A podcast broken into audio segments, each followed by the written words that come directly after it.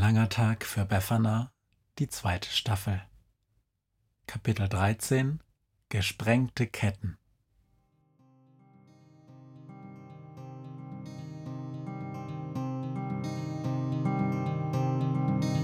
Wenn der Wind einsam durch die Straßen fegt, wenn die kalte Nacht sich auf die Häuser legt, wenn in Fenstern Weihnachtsschmuck ins Dunkel scheint, dann sind Befana und ihre Maus nicht weit.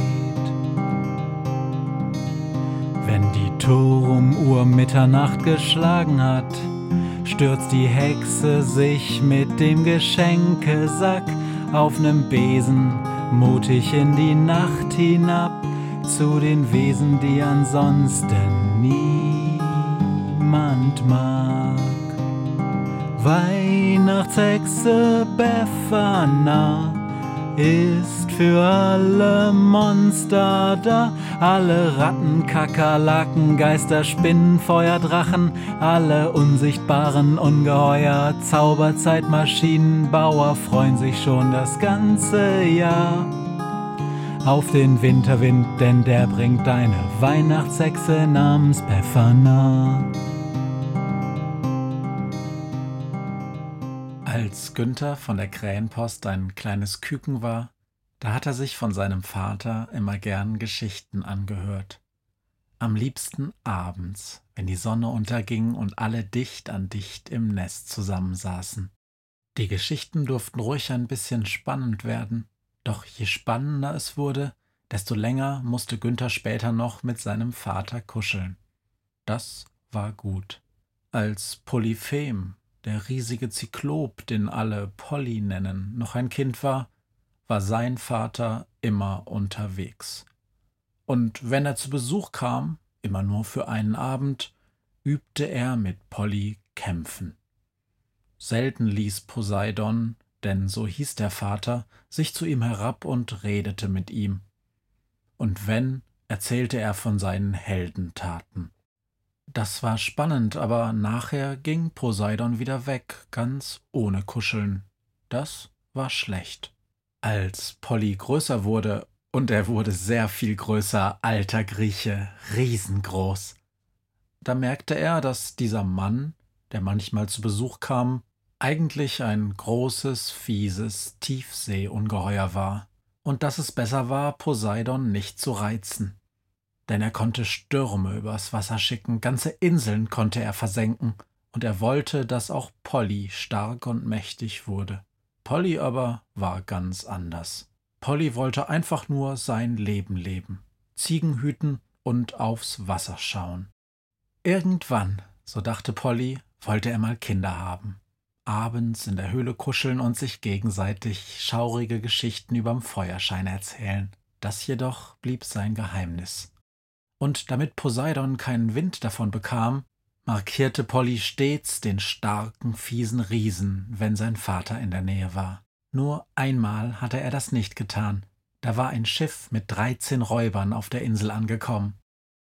Pollys Vater war weit weg, und da entschloss sich Polly, statt den Räubern ihre Köpfe abzubeißen, sie zum Essen einzuladen und zu hören, was sie zu erzählen hatten. Gutes Essen wurde aufgetischt, Oliven, Käse, Brot, Tomaten, sogar leckerer geharzter Wein. Das war ein Fehler. Denn die Räuber waren grausame Gesellen und ihr Anführer, der sich Odysseus nannte, listig und brutal und außerdem der größte Feind von Pollys Vater. Gerade waren die Räuber auf dem Weg nach Hause von einem großen Raubzug. Und nachdem sie Pollys Speisekammer leer gefuttert hatten, fanden sie es einen tollen Einfall, Polly als Trophäe mit aufs Schiff zu nehmen. Kaum war Polly abends eingeschlafen, fesselten sie ihn, und als er überraschend mittendrin erwachte, schlugen sie in Panik auf ihn ein und stachen ihm mit einem langen Speer ins Auge. Polly schrie und wehrte sich, und so bekam Odysseus Angst. Er floh mit seinen Räubern auf das Schiff und segelte davon. Zyklopen haben nur ein Auge, mitten auf der Stirn, und Polly hatte keinen Arzt, der ihn behandeln konnte. Also rief er seinen Vater. Doch Poseidon, der sehr mächtig war und Pollys Auge leicht hätte behandeln können, brüllte nur herum. Er schämte sich für seinen Sohn und sperrte ihn auf seiner Insel ein. Denn niemand sollte je davon erfahren, dass Polyphem, der Sohn des mächtigen Poseidon, so ein Schwächling war. Denn dafür hielt Poseidon ihn, weil er Odysseus und die Räuber mit dem Schiff hatte entkommen lassen. Und so konnte Polly keinen Fuß ins Wasser setzen, ohne dass ein Sturm aufkam und riesengroße Wellen an die Insel schlugen. Und wer immer sich von außen Pollys Insel näherte, bekam es mit Poseidon selbst zu tun. Das Auge des Zyklopen wurde nie mehr heil, und so war Polly blind ab diesem Tag. Odysseus aber segelte nach Haus. Er war genauso mies als Vater wie Poseidon immer unterwegs. Und wenn er mal zu Hause war, dann machte er auf dicke Hose. Telemach, sein Sohn, saß ihm zu Füßen und er musste sich die großen Heldentaten des Odysseus anhören, ob er wollte oder nicht. Und weil er einige davon den Kumpels in der Schule weitersagte, die Odysseus für den großen Helden hielten, wurde die Geschichte, wie Odysseus mit dem riesigen Zyklopen kämpfte, bald ein Dauerbrenner. Polly war darin der Böse, klar. Und das, obwohl er eigentlich nicht mal den Ziegen, die er züchtete, ein Härchen krümmen konnte. Polly nahm nur ihre Milch, er trank sie und er machte daraus besten Ziegenkäse. Weil er blind und mit den Ziegen auf der Insel eingeschlossen war, verstand er nach und nach auch ihre Sprache, so dass er nach vielen Jahren selber Ziegisch sprach und auch den Ziegen langsam seine Sprache lehren konnte. Und die einzige, die Polly je besuchte, war die Weihnachtshexe Befana. Denn da sie immer Heiligabend durch die Luft geflogen kam, wenn Pollys Vater schon mit vollem Bauch und meistens sehr betrunken auf dem tiefsten Grund des Meeres lag, bemerkte er sie nicht. In diesem Jahr jedoch ist etwas schiefgegangen. Befana ist viel zu früh. Und Polly hört erst, dass was Furchtbares im Gange ist, als Befana bereits an den Gestaden seiner Insel angekommen ist und hinter ihr Poseidon tobt. Hey, Polyphem, schreit ihn das Ungeheuer an. Da auf dem Felsen vor dir eine Hexe. Fang sie dir und friss sie auf. Der Riese weiß, dass er grad jetzt nicht widersprechen darf, zu viel steht für ihn und die Ziegen auf dem Spiel. Und darum streckt er seine Arme aus, bekommt die Weihnachtshexe Befana zu fassen und er frisst sie auf. Mit Sack und Besen, Haut und Haar. Den renitenten Vogel, der ihm immer wieder in die Arme piekst, scheucht er mit einer Armbewegung weg. Ich hab's erledigt, Vater, mampft er und trollt sich zurück zwischen die Bäume. Erst als er am Strand das Abebben der Wellen hört, ist er ganz sicher, dass Poseidon fort ist. Sofort sperrt er seinen Mund auf und lässt Befana hinaus. Er hatte sie für zwei Minuten wie ein rohes Ei im Mund gehabt und zwischen Zunge und den Backen hin und her geschoben. Befana, ruft er, Du schmeckst ein bisschen müde. Außerdem bist du zu früh und es wäre beinahe schief gegangen. Befana wischt sich Zyklopensabber vom Gesicht. Ist alles gut, sagt sie. Hauptsache ist, er hat's dir abgekauft. Ich glaub, er hofft, sagt Polly, dass ich doch noch super böse werden könnte. Dieser alte Trottel. Sag mal, dieses Federvieh, das eben um mich rumgeflogen ist, gehört das dir? Es lässt dich wie ne Scheißhausfliege. Günther, komm, ruft Befana. Das war ein Fake, damit das Monster uns in Ruhe lässt. Aus einem Dickicht fliegt die Krähe auf die Hexe zu. Ich dachte schon, das war's, ruft Günther. Das sah völlig echt aus. Das ist gut, sagt Polly. Nur so haben wir ne Chance. Erklär's ihm, ruft Befana dem Riesen zu, als sie sich schon an dem Geschenkesack zu schaffen macht. Kann man ihm trauen? fragt der Riese misstrauisch. Er ist Reporter, sagt die Hexe, aber einer von den Guten, einer, der der Welt da draußen sagen könnte, wer du wirklich bist. Und keine Sorge, Günther redet erst, nachdem wir fertig sind. Okay, schnaubt der Zyklop. Ich heiße Polly. Leute, kommt mal alle her, wir haben einen neuen. Im Gebüsch bewegt sich etwas. Schließlich treten nach und nach acht Ziegen zwischen den verschiedenen Sträuchern auf die Lichtung. Das ist Sandy, mein Berater. Der Zyklop zeigt auf die Ziege in der Mitte. Sandy, erklärt Günther die Mission. Die braun gefleckte Ziege spuckt einen angekauten Distelzweig aus und beginnt, begleitet von den anderen. Die Operation Piccadilly wird bereits seit Jahren als Geheimprojekt verfolgt. Es gibt nur ein Ziel, Flucht. Die Insel ist nichts anderes als ein Gefängnis, dessen Gitter, damit meine ich das Wasser, direkt mit dem Feind verbunden sind. Poseidon spürt selbst noch im Tiefschlaf jede Regung, jede Welle, jeden Fluchtversuch. Wir haben lange mit der Hexe über Lufttransport gesprochen. Schon vor Jahren hat sie Polly einen riesigen Ballon zu Weihnachten geschenkt, doch Pustekuchen. Big X hier, also Polly, ist zu schwer. Wir wären beinahe aufgeflogen, nur dem Kameraden Virgil hier hat es die Gruppe zu verdanken, dass wir alle noch am Leben sind. Die Ziege Sandy zeigt auf eine dürre schwarze Ziege. Diese nickt unmerklich und tritt vor. Ablenkung ist das A und O bei so einer Geheimmission. Als Polly noch versuchte, den Ballon zu starten und Poseidon schon im Anmarsch war, da war ich an den Strand und hab Poseidon einen Schmähgesang geliefert, der sich echt gewaschen hat. Ich habe, was ist grün und stinkt nach Fisch, geschrien. Und dann Poseidon.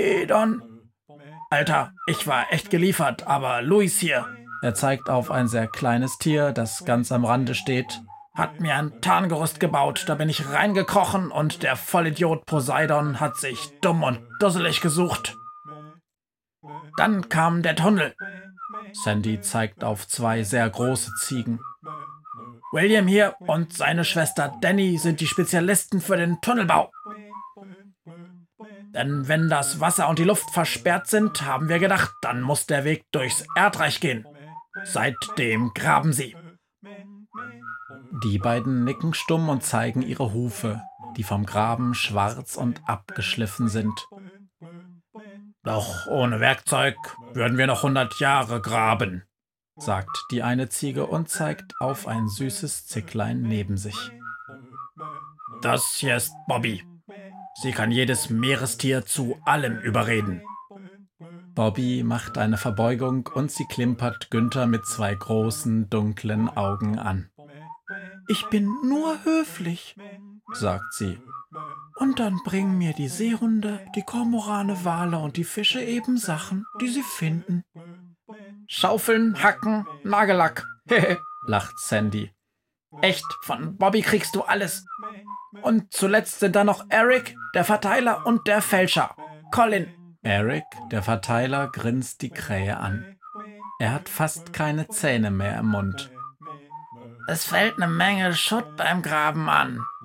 Den kau ich klein, damit's wie Staub aussieht und dann verteile ich das Zeug hier auf der ganzen Insel. So fällt es nicht auf. Was denn? fragt Günther. Sandy geht zu einem Busch. Er schaut sich prüfend um. Na das, ruft er und zieht an einem unsichtbaren Hebel. Büsche gleiten wie von Geisterhand bewegt zur Seite. Da, wo vorher nur Gesträuch war, gähnt ein riesenhafter Höhleneingang. Leute, ruft die Weihnachtshexe aus dem Hintergrund. Der Tunnel, ist er wirklich fertig? Absolut, sagt Sandy. Letzte Woche haben ich und Virgil einen ersten Landausflug gemacht. Der Ausgang ist perfekt getarnt. Doch ein Detail, das fehlt noch. Unsere Tarnung. Colin tritt hervor. Es ist das eine, von der Insel wegzukommen, aber was passiert dann auf der anderen Seite? Eine Herde Ziegen und ein riesiger Zyklop mit Blindenstock? Sowas fällt auf. Es dauert fünf Minuten, dann sind wir bei Facebook und zwei Stunden, bis wir wieder hinter Gittern sind. Und hier komme ich ins Spiel.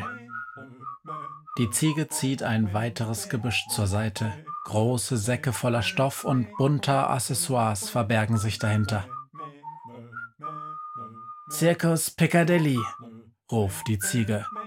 Die perfekte Tarnung. Ich bin Schneider, Bastler, Fälscher und Kostümdesigner. Alles ist bereit. Das große Zelt, diverse Tierkostüme, sogar einen Zauberkasten haben wir. Er zeigt auf Befana. Ein Bagger wäre zwar auch nicht schlecht gewesen, aber sei's drum. Jedenfalls, wir sind ein Wanderzirkus, niemand schöpft Verdacht. Nur für Big X hier gibt's noch kein Kostüm. Er zeigt auf Polly. Doch, ruft Befana. Ich hab's euch ja versprochen. Hier, die lebensgroße und perfekte Tarnung für unseren Zyklopen. Neben sich hat sie ein riesengroßes Stofftuch ausgebreitet. Sie drückt einmal einen Knopf auf einer kleinen Fernbedienung und dann fliegt es zu dem Riesen und umhüllt ihn. Es ist das perfekte 10 Sekunden an aus Elefantenkostüm, ruft die Hexe. Wer spielt den Direktor? Der kriegt auch die Fernbedienung. Polly grunzt. Nicht schlecht. Töre. Die Ziege Virgil hockt sich hin und Sandy steigt auf seine Schultern. Dann richtet sich Virgil auf zwei Beinen auf und Sandy ruft von oben. Das Kostüm! Hier! Colin wirft es ihm mit seinen Zähnen zu und Sandy streift noch etwas unbeholfen seinen Anzug über sich und Virgil und setzt einen Zylinder auf. Die Krähe starrt. Denn Günther hat noch nie zwei Ziegen einen Anzug tragen sehen. Jahrelange Übung, sagt die Hexe, die nun neben ihn getreten ist. Sehr viele Jahre. Sie beobachten, wie auch die anderen Ziegen die Kostüme überziehen. Nur Bobby bleibt so, wie sie ist. Eine Streichelziege, sagt die Hexe, kommt gut bei den Kindern an. Sie sehen, wie erst der Direktor, dann der Elefant, die Streichelziege, dann ein kleiner Tiger und drei Zwergponys an ihnen auf die Höhle zu marschieren. Ganz zuletzt folgt Louis als Zauberer. Er hat nur einen schwarzen Umhang um. Das ist doch, sagt die Krähe. David Mackerfield, die Zauberziege, sagt die Hexe. Billiges Kostüm, ich weiß, doch echte Zauberei. Er hatte eine gute Lehrerin. Dann ruft sie Vorwärts. Und der ganze Zug verschwindet nach und nach im Tunnel unterm Meer.